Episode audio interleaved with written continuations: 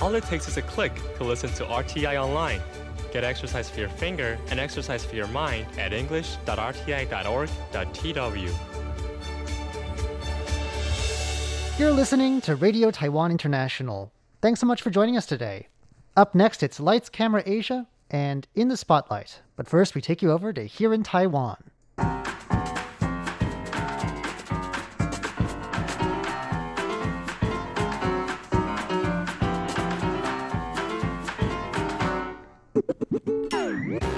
Hello and welcome to Here in Taiwan. Today is Thursday, April 11th. I'm John Van Trieste, and joining me here in the studio today, we've got Shirley Lin. Hello. And Paula Chow. Hello. Up next, you may have heard of the world's most expensive and most prestigious universities, but what universities are making the biggest impact on the world, specifically the biggest positive impact? We'll be hearing about a new list ranking universities based on the good influence they have and how well Taiwanese schools have done. Then we'll be going over to a traditional festival involving swinging that's going on right now. And Taiwanese inventors are at it again. This time, they're using body heat to power lights. All that coming up next. Please stick around.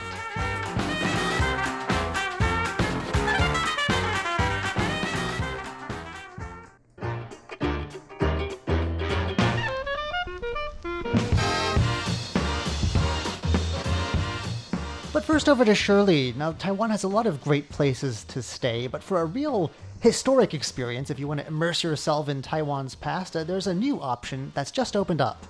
Yes, we're talking about um, this first military village in Kaohsiung that's going to be turned into a hostel. well, actually, it's already turned into a hostel, yes. So, what's a military dependence village? That's a term I'm not sure everyone's familiar with. Yeah, um, when the nationalist army came over from China, um, they brought their family along, and uh, so then they've uh, set up these uh, sort of called military dependence village. Right. and they all live, you know, in in the same district together and become like families. Yeah, Yeah. that kind of stuff. And they came from all different regions, and their common thread was they both had military connections, and Taiwan was not their home. In fact, a lot of the buildings were sort of thrown together early on, uh, very quickly, because they had to house them soon, and they also figured they wouldn't be there long. They always were going to retake the mainland someday. Of course, that didn't happen, and they ended up uh, just becoming pretty much local people over time.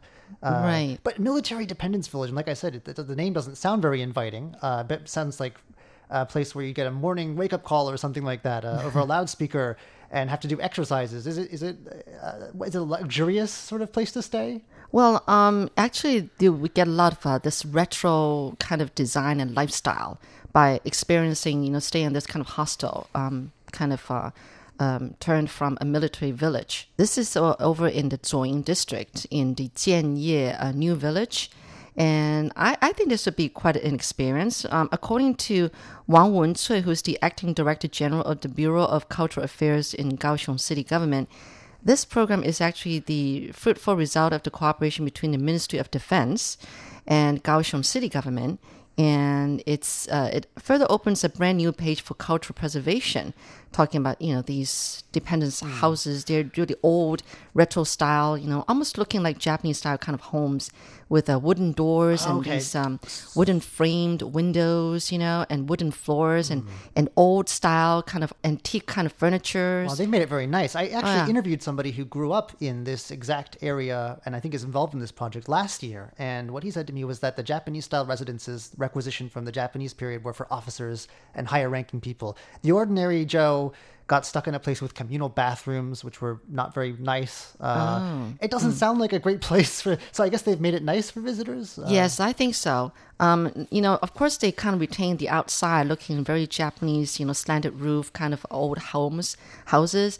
But um, I, I don't know if you can tell from the pictures, but they've really redone the inside to look really nice. You know, That looks very. very nice, and I'm sure Isn't it? Those so those aren't probably not period fixtures. I'm guessing they've kind of Yeah, kind of Give it a redone. makeover? makeover, yeah, and you know the the wooden floors are nicely polished and everything, Hmm. so it's it looks like a really nice place to stay. you know, actually for does. change, yeah. And so is the goal to give these old buildings like a new life, a new purpose? Exactly, exactly. Um, so basically, uh, you know, they've been in the works since 2014 about diversifying the conservation of these military villages, and it's uh, it's it's basically protection of military villages through residence projects. So they want to open up these houses and not not abandon them, you know, but make them to good use. So it's a way of like sustainability, you know, diversified use. So seven households so far have obtained registration proper certification and kickstarted operation on April 3rd. So it just happened. And one of the hostels, by the way, features sort of like a Zen vibe, you know, by retaining the original household structure and providing antique furniture and craftsmanship.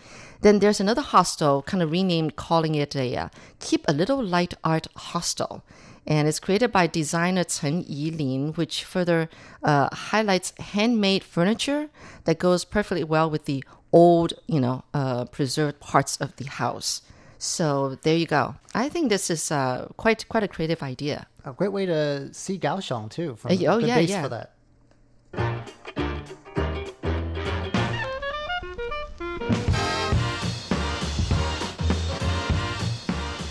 Harvard, Yale, Oxford, the names of great universities are household names, really. Everyone knows them. They're sort of brand names, aren't they? Uh, these are the sort of uh, Ivy League, the, the, the cream of the cream. But when it comes to making a positive impact in the world, there are some other universities that are taking the lead. And this is according to the first ever Global University Impact Rankings, uh, published recently by the Times Education.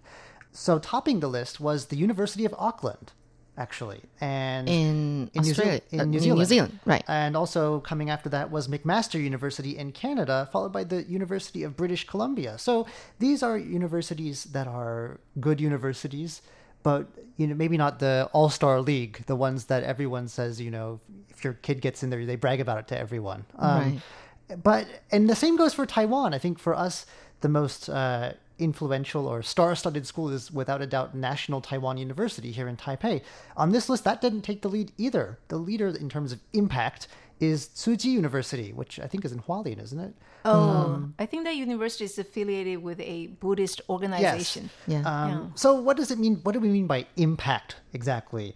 Um, they, according to Times Higher Education, they look at how universities do in terms of 11 of the UN's Sustainable Development Goals. And among the things that they look at are academic freedom, secure employment contracts, which I guess means like, you know, there's a lot of schools that have issues with Guaranteed a job? not not tenure. I'm talking about uh, adjunct professors. Oh. I know in the U.S. especially, there's a lot of adjunct professors, which, which are who are very poorly paid and poorly treated, and it's a bit of a issue. Um, so I think that's what they mean by that, and also the share of female academic staff. Um, and so they've each they've scored the university based on their performance in all sorts of different things in, in these different categories, and uh, Tzu Chi's come out on top. Um, and in fact, it was the highest ranked. So it was the highest ranked university on the list at 67th. It was also the 10th highest in Asia. Um, NTU actually wasn't didn't do so poorly. They were second on the list in terms of Taiwanese schools, and they were down in 70th place. But uh, also National Cheng Kung University in Tainan got on the list. Uh, Asia University, National Changhua University of Education. On the list, there were 12 Taiwanese universities in all. And so I think that that's not very bad, actually. That's pretty Um, impressive. and I think that what's interesting is that it also looks at uh, what different schools were good at, uh, wh- which of those sustainable development goals they really excelled in. Uh, NTU had the highest score on a goal called Peace, Justice, and Strong Institutions. Uh, Okay. uh, National Cheng Kung University was the best in was especially good at industry innovation and infrastructure and Tzu Chi which was in the top was notably good in the category of good health and well-being. So congratulations to these Taiwanese universities.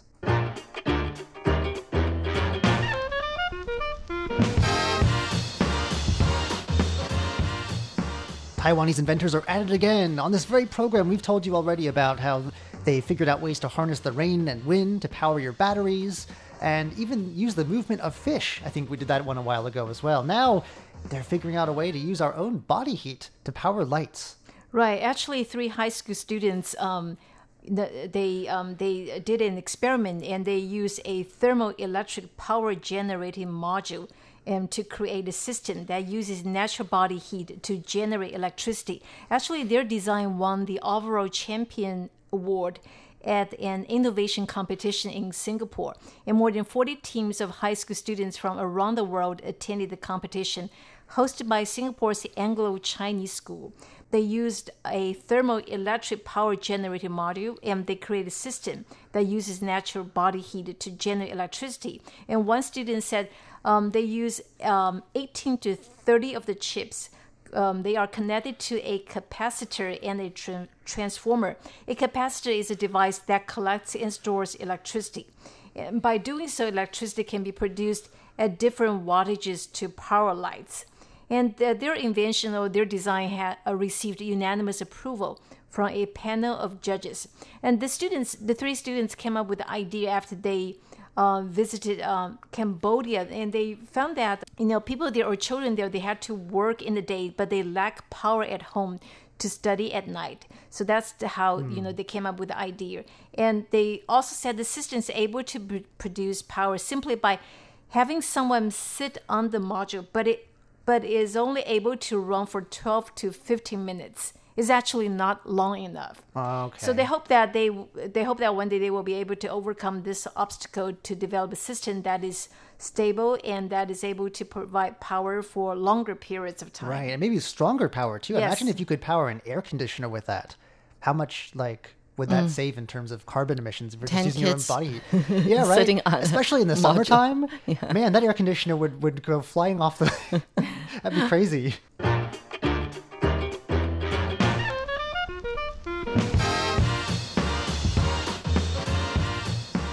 For a look at a festival in southern Taiwan where swings are king. We're talking about this traditional, it's just basically called a traditional high swing festival, which actually dates back more than 200 years. And um, it happens at the uh, Taoist uh, temple in southern Taiwan city of Jiayi just over this past weekend. So basically, this festival, um, it invites participants to take a ride one at a time on a 12 meter bamboo swing frame. So it's made really high up, maybe a couple of stories high, and then you have to swing at the very top part.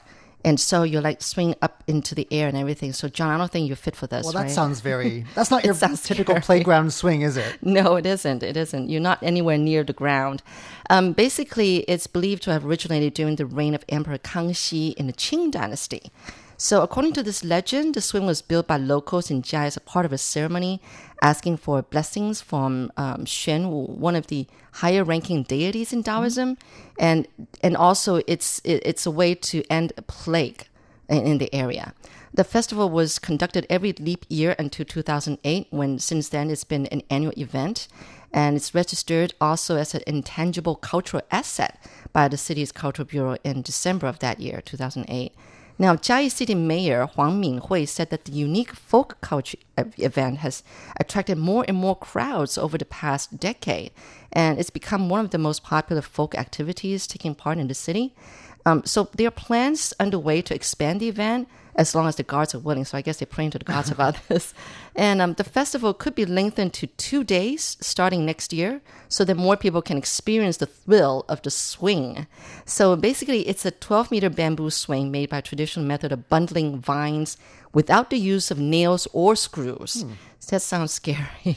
Not very Yeah, sturdy. sounds like not great for the health and safety people. Um, adding that the bamboo used to make the swing is also carefully selected from mountains and has undergone very special processing. So, supposedly, is to tell you that it's safe. So, the event is not only a fine tradition, but it offers participants a thrilling experience where they can test their courage and physical strength.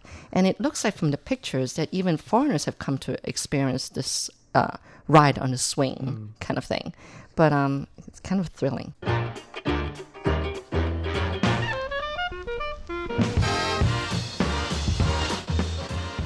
Taiwan, hot, sunny, subtropical Taiwan, has won an ice hockey championship. Taiwan, the Taiwan women women's national ice hockey team won their first ever division championship uh, last Sunday. It looks like uh, this was in the 2019 Ice Hockey World Women's Championship hosted in Finland this year.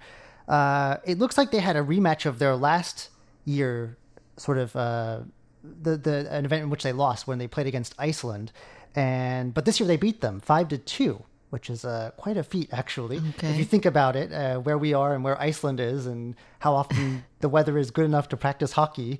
Um, so Taiwan's been promoted from Division 11B to 11A. It says that it looked like it was an exciting match because uh, the, the final match started with a strong lead from Taiwan, but then Iceland started getting closer and closer, closing the gap, and then Taiwan pulled out ahead in the third round, scoring, it says here, a long range goal from across the rink. And Oh. so they ended up with five. That sounds like quite a game, actually. Yeah, yeah. Um, the team's success, uh, especially credited here, is uh, Xu Ziting, who is a goalkeeper.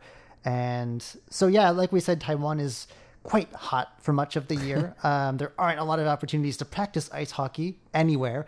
And the national team is, it says here in this article, was only able to practice in Taipei Arena's ice rink. We do have ice rinks. We do. Um, but I guess they're usually open to the public or for different events, so they were only able to use it late at night when no one's around, and I guess the arena's closed. Um, but the Ice Hockey Federation here in Taiwan has promised to keep recruiting and training new talent to ensure that we keep uh, showing that even with weather like ours, you can still do well in hockey.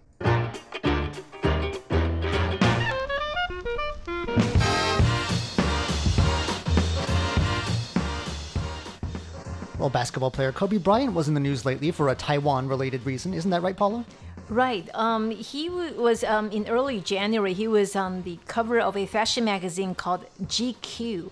Well, um, he actually wore a tailor-made suit made in Taiwan. Because when it comes to tailor-made suit, I think Taiwan won't be the first in the country when you, uh, you know, people would think of, oh, it must be Paris, London, or New York, but not Taiwan. Milan, something Right. like that. And then, but but uh, he was wearing the suit made um, made in Taiwan, and that company has done a pretty good job um, recently on um, over the past few years. And the company was designed by uh, two guys. One is good at um, design, and the other is very good at marketing. So they are really happy that Kobe Bryant, you know, actually um, wore the suit made by uh, the company. So I wonder if he knows the, about them and their brand. That would be a great uh, sort of breakthrough for this company, this Taiwanese designer. Oh, it is a breakthrough more because mainstream market. right. If you want to order, um, you know, a custom-made suit, well, usually it takes two months for the company to finish Hmm. everything.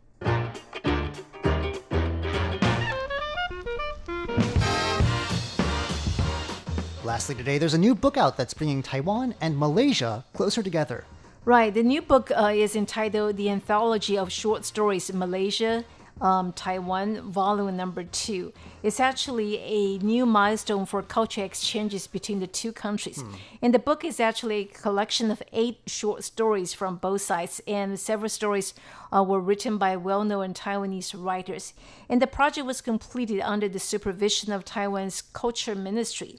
And the reason why they launched the book in Malaysia is because um, Malaysia ha- um, has been designated by the UNESCO as the World Book Capital for the year 2020. Wow. So Oh, that's the reason why they decided to launch the book uh, in Malaysia. Well, there's a lot of Chinese speaking and reading people there too. Right. So Yes, right. And the book was launched under the Culture Ministry's project called Spotlight Taiwan. Spotlight Taiwan. Well, it says volume two. So was there another volume before? Uh, there was a vol- volume before, yes. Okay, so we're just uh, sort of following up on the success of the first one. Well, I hope that it'll bring people on both sides, you know, closer together. There's a lot of people who go back and forth. I know Malaysians here. I've met I've met Malaysians who've come here, and I know people from here who've gone over there too for study abroad and things like that. So there's a lot of ties, and hopefully the book will advance them further. Well, that's all we have time for today on Here in Taiwan. I'm John Van Trieste. I'm Shirley Lin. And then Paula Chow. Don't go anywhere just yet. Coming up, it's Lights, Camera, Asia, and In the Spotlight.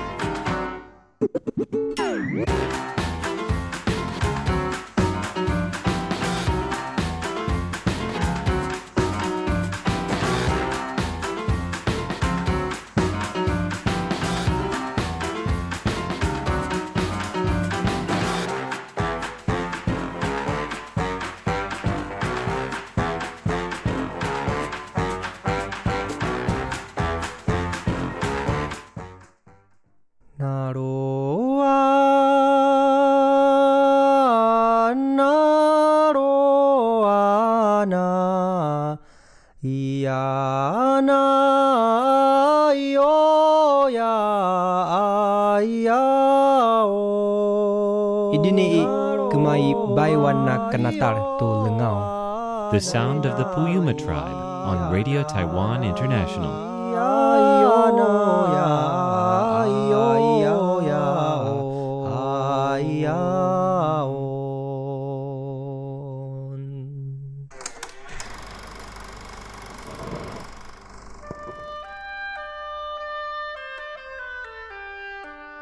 Lights, Camera, Asia. A look at Asian culture and history through the lens of cinema.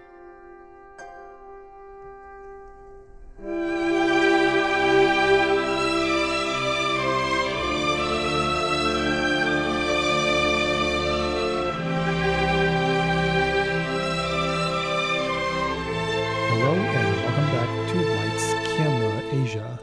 I'm Jake Chen. Last week, we began our coverage of Okuribito, or The Departures as it is known in the English speaking world.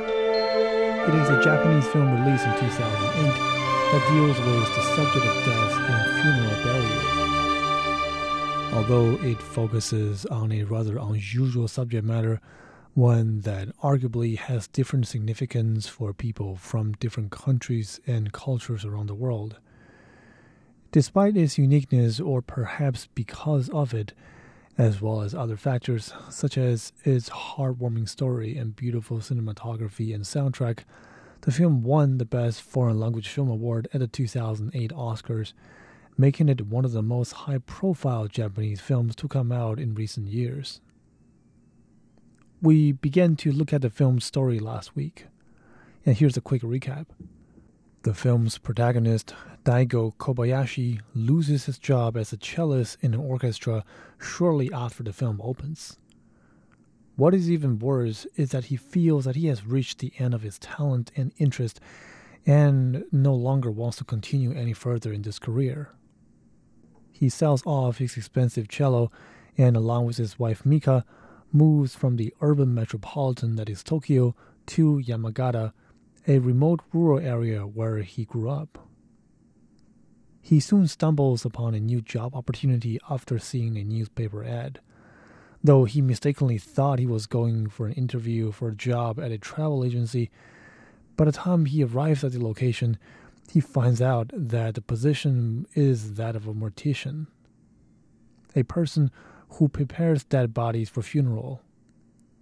And things really doesn't work out too well on his first few days. His very first job is to clean up a dead body that's been left there unfound and decomposing for days. And upon finding out about his new job, his childhood friend and his wife decide to leave and distance themselves from him. So that's where we're at. And that leaves a number of questions. Where does Daigo go from here? How will he continue with his life now that he's very much alone and alienated by his surroundings? How does he still wrestle with the fact that he touches and prepares deceased people on his job, which makes it very much part of a taboo subject in Asian culture and especially in Japan?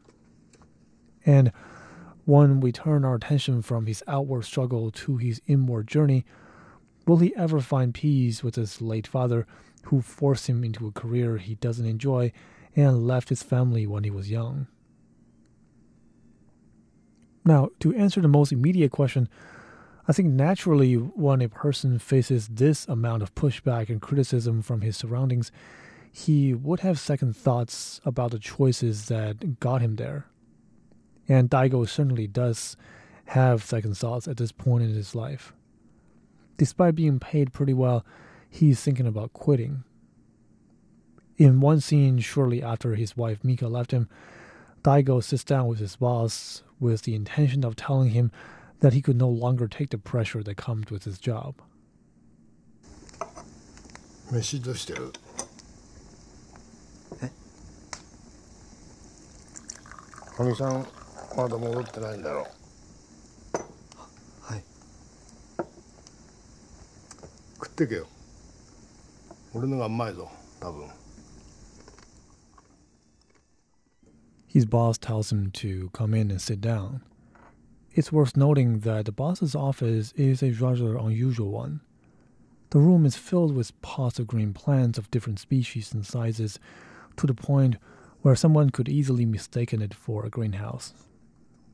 The office is a rather contrasting imagery to the nature of their work, which is dealing with death.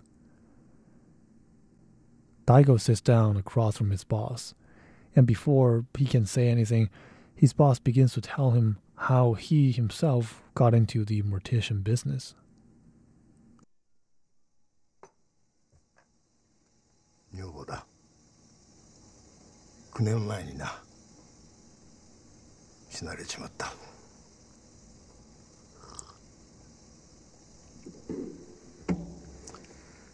夫婦ってのはいずれ死に別れるんだが As it turns out, his wife passed away nine years ago, and she was the first deceased person that a boss had to personally take care of before sending her off for cremation.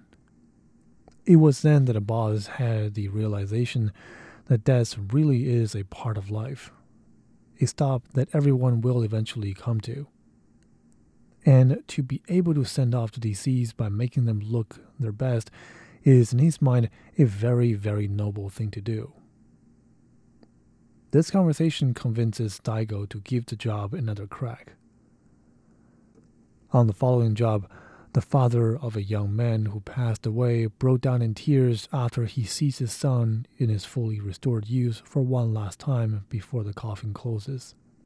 This moment makes Daigo realize that there really is indeed meaning and dignity behind his work. And when he looks beyond the obvious, he realizes that he doesn't just prepare dead bodies for burial or cremation. He restores them to their best self, and that in turn consoles the family members to a great extent. はい、NK エージェントです。いつもお世話になっております。明日ですね。宗家のお名前は。それではこれより旅のお支度をさせていただきます。指の the film then presents a montage of Daigo and his company being contacted in the following weeks and months by different families to take care of their deceased members. It is in this montage that we, the audience, get to see the day to day work that Daigo has to do through his eyes. We see him shaving the faces of the deceased, putting on makeup, loosening their joints to put their bodies in the most peaceful positions, and dressing them up in shroud. His every move is slow and graceful, his face solemn.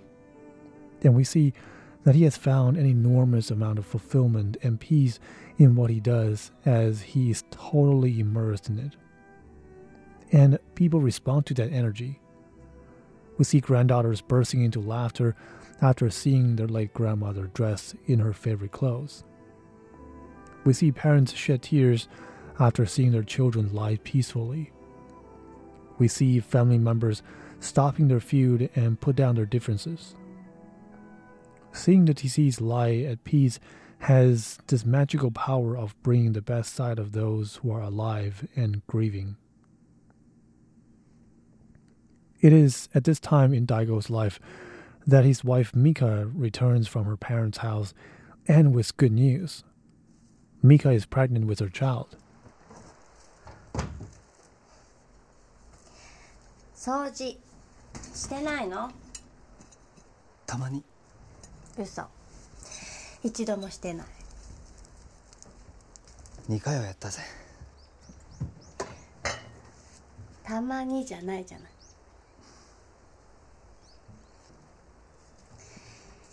やっぱり私がいないとダメね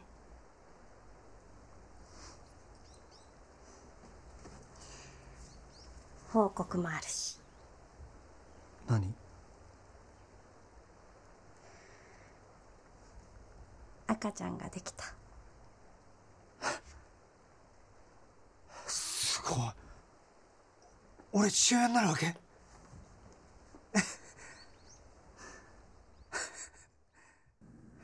When she asks him the second time to change his job, Daigo receives a phone call that informs him a lady at the local bathhouse that he and his wife used to frequent has suddenly passed away. The public bathhouse is a small social hub in this town. It is a place where people meet and hang out after a relaxing bath. Therefore, the passing away of the owner comes as a shock not just to her family, but to the entire community as a whole. On the other hand, this also gives Mika an opportunity to see for the first time by herself what Daigo actually does on his job.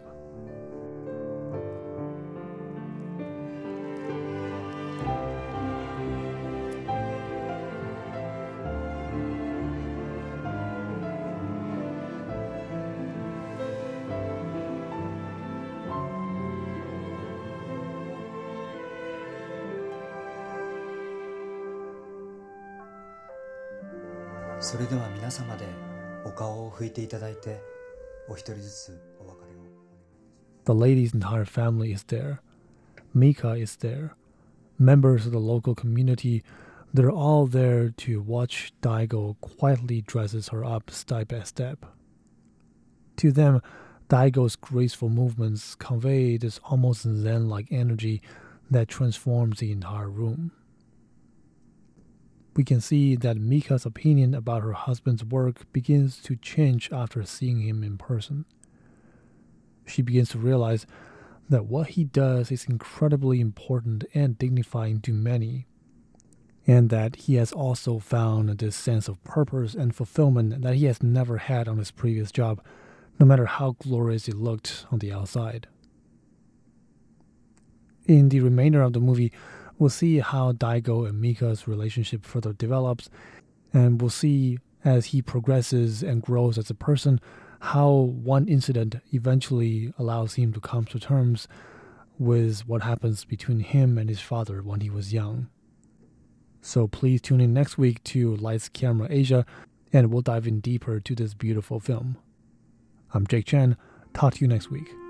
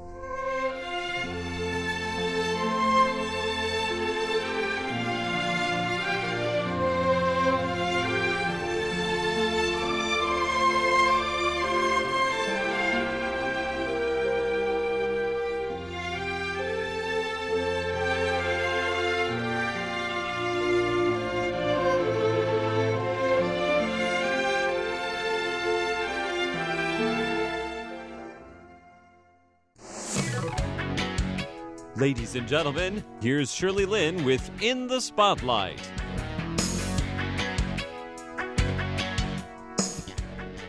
Welcome to In the Spotlight. I'm Shirley Lin, and today I'm really honored to be speaking with Anna and Matt Kiefer.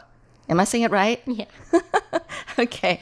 Who are actually from Barcelona, Spain, and it's their first time in Taiwan, and they're founders of Hostel Geeks. Hostel Geeks, yes. All right. Well, hi, Matt and Anna. Hi. Hi, hi, Shirley. Yes, first time to Taiwan. And so, um, what is Hostel Geeks? I mean, do you go around setting up different hostels uh, around the world, at different places that you travel? Um, Hostel Geeks is a network of um, the finest hostels worldwide. So what we do, we um, do all the legwork for the backpackers and budget travelers out there, and put all these amazing hostels under one roof. Pretty simple, and um, yeah, it cuts out all the research that the travelers and the backpackers have to do to find a, a really nice, cool, safe, clean hostel. Yeah, clean is very important, and comfortable Absolutely. is also very important. Right. Absolutely. Wow, interesting. And so now you're actually here to check out all the different hostels. Yeah. Okay, then- so how many are you going to check out on, on this trip? I know you're going to be here in Taiwan for five weeks, apparently. Yeah. So, um, how many hostels are going to be checking out? I guess around 20, 30. 20. Yeah, we have like 20 or 30 on the list. And is you mean the whole country, island wide? Oh Yeah. wow!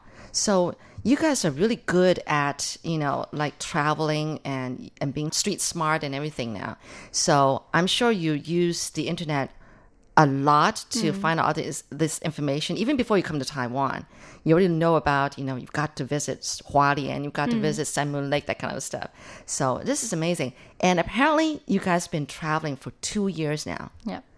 You didn't even go home to Barcelona at all during these two years? Mm, one Yeah. Christmas. One yeah. Christmas. Yeah, yeah, we went home, um, this family, and um, yeah, I, I had a tiny accident uh, in Bali in the middle of the jungle, so uh, we had Bali, Indonesia? Bali, Yeah. Indonesia, yes. Oh, what Um, happened?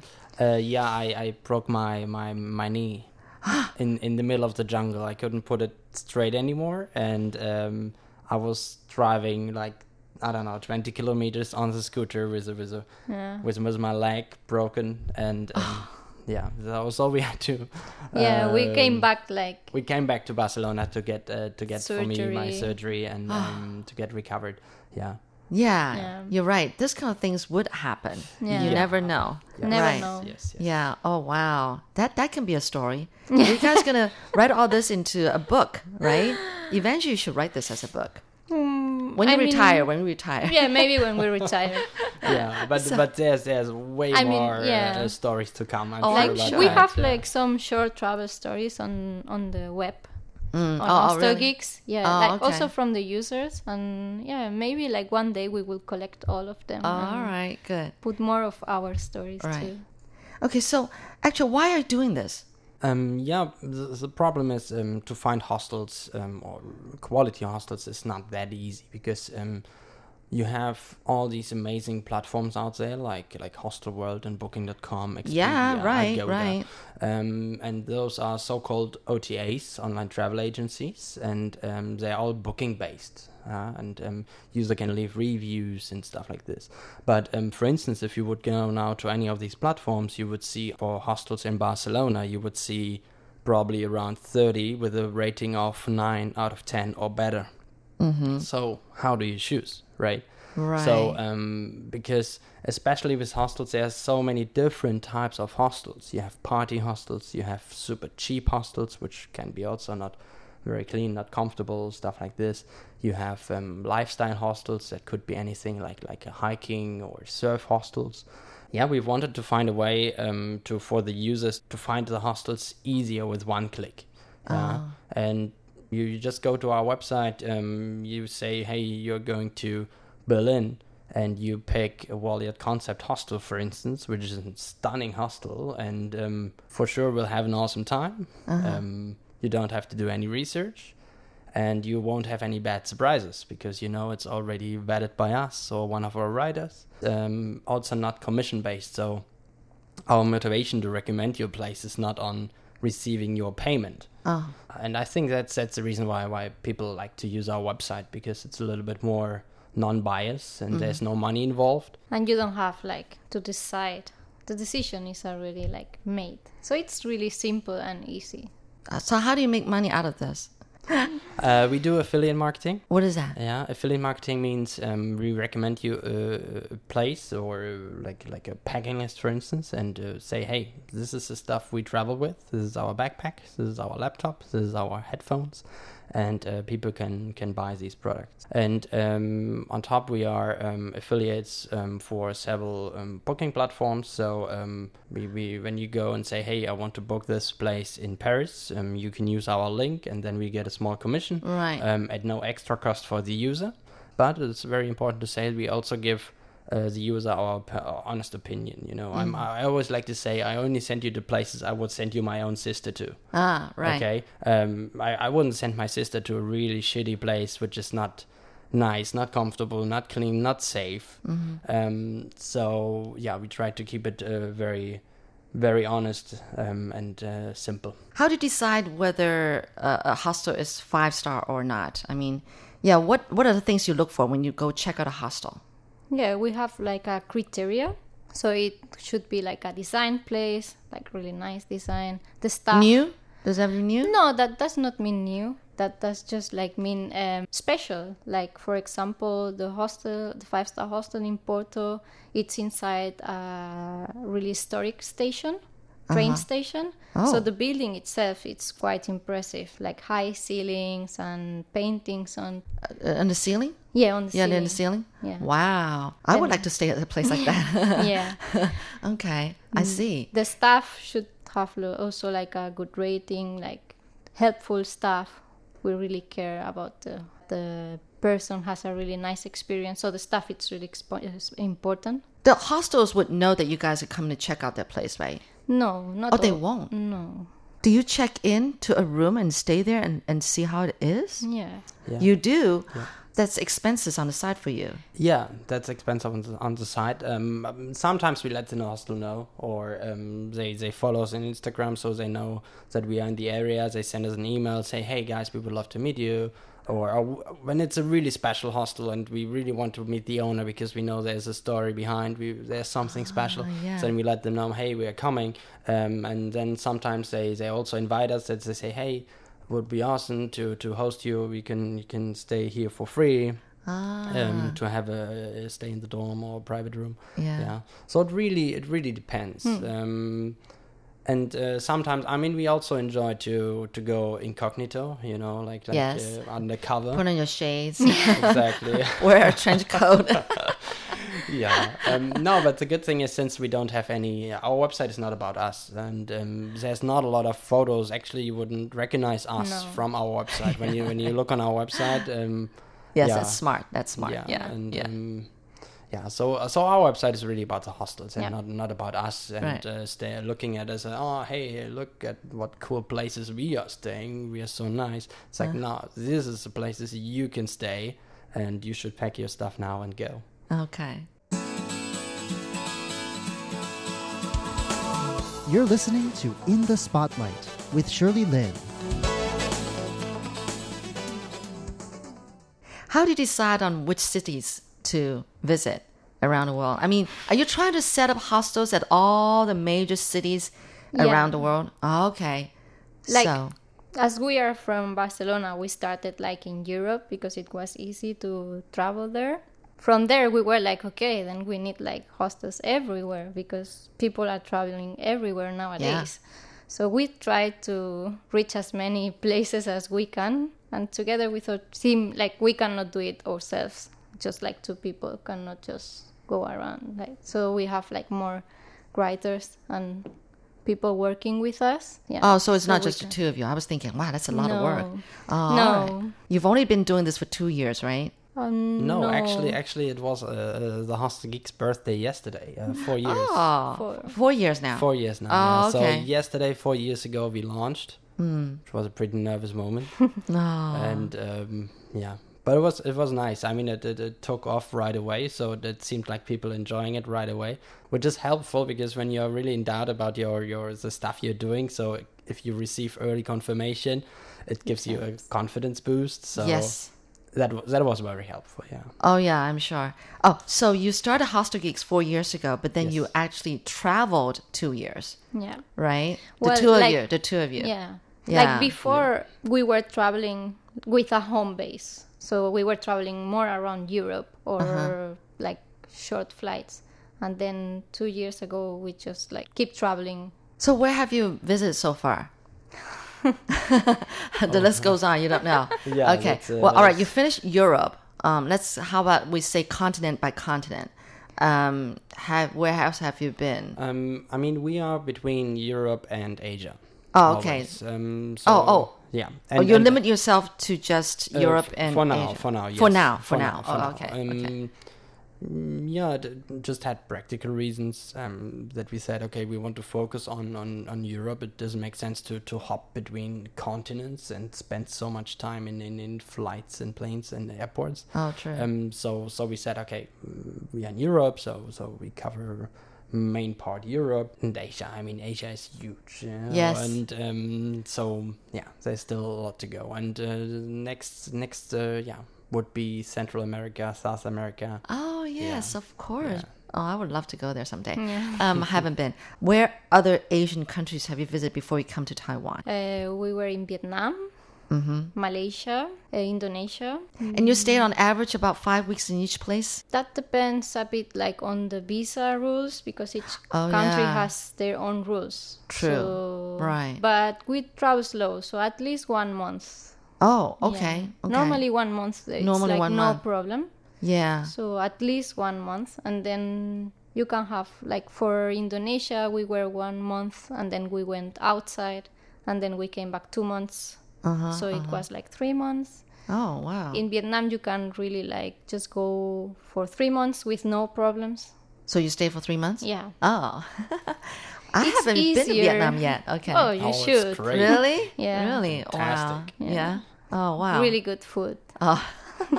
That's so important. Also, uh, like for a Taiwanese, when you say really good food, it's uh, like you have many food, but it's different, and they have really good food too. so, why Taiwan? I'm actually always surprised to hear that question because um, uh, for me it, it's quite for us it's quite obvious to, to visit Taiwan. Yeah, I as mean, opposed uh, to- yeah, it's I mean it's a country you know, and um, once you read about it, just just a few blog posts or whatever, um, it really is like oh we should we should go there. That that sounds interesting. really? You've read a uh, lot about Taiwan? um, yeah, I mean, you pick up uh, a few things on Oh, different so on different uh, Instagram posts, and friends were there, and um, especially because here is also a growing hostel scene. We were like, Mm-hmm. okay, we, we should have a look. Um, and yeah, we heard so much about it with the Sun Moon Lake, with all the different islands they have around, with Turtle Island, um, with Hualien, and with with I mean, it's, it's called the Heart of Asia. So I mean, it's a really it's a really unique place to visit. You know, I mean, so many uh, uh, colonies, different countries have have influenced this island, and so yeah, that's um, Oh. Also, we met some Taiwanese people, and they are Oh. all really nice. Oh, really? Yeah. So Oh, we like when you would travel around? Yeah, Oh, you like met some in Taiwanese people. yeah in Portugal we met one Taiwanese girl and she was like, "Yeah, you should come." I mean, she showed us like some photos and we were really surprised. Like, wow, that looks really stunning. So Uh-huh. we should go. Yeah. Oh, okay. Because Taiwan is such a tiny little island, right? Mm. A lot of people have never heard of Taiwan, and they confuse it with Thailand. Oh. Have you Oh. not heard about? Oh, you don't know about this? No. Yeah. You know. Yeah, I'm, it's, I'm, I'm pretty sure if you if, if you ask uh, a hundred Europeans, uh, 99 will tell you, yeah, sure, Taiwan. yeah. Um, Thinking about Thailand. I, Thinking I- about Thailand. No, no, I, I don't think so. I think Europeans would definitely know Know Taiwan. Taiwan. Um, I, I would bet something on that, Yeah. actually. So Anna and Matt are here in Taiwan to rate hostels. But do they even own a hostel? Join me next week to find out. For In the Spotlight, I'm Shirley Lin. Thank you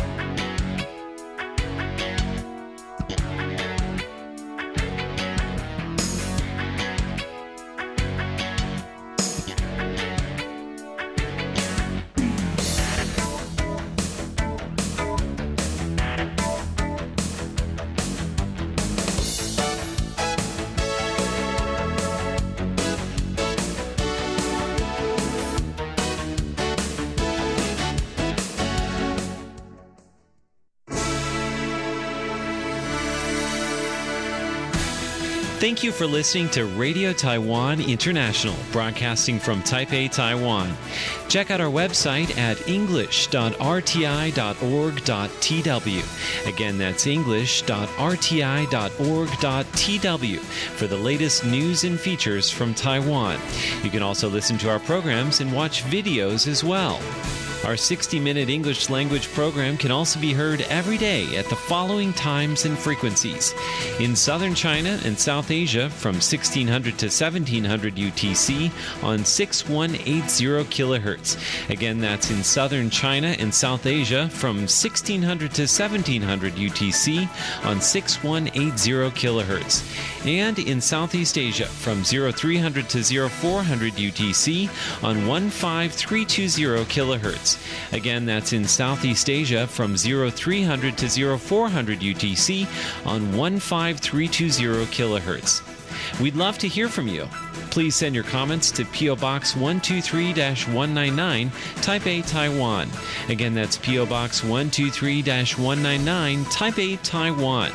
Or send an email to rti at rti.org.tw. Again, that's rti at rti.org.tw. Also, visit us on Facebook. The address is fb.me forward slash Radio Taiwan International. Once again, on Facebook, we're located at fb.me forward slash Radio Taiwan International for videos, photos, and news of interest from Taiwan. Thank you once again for listening to Radio Taiwan International.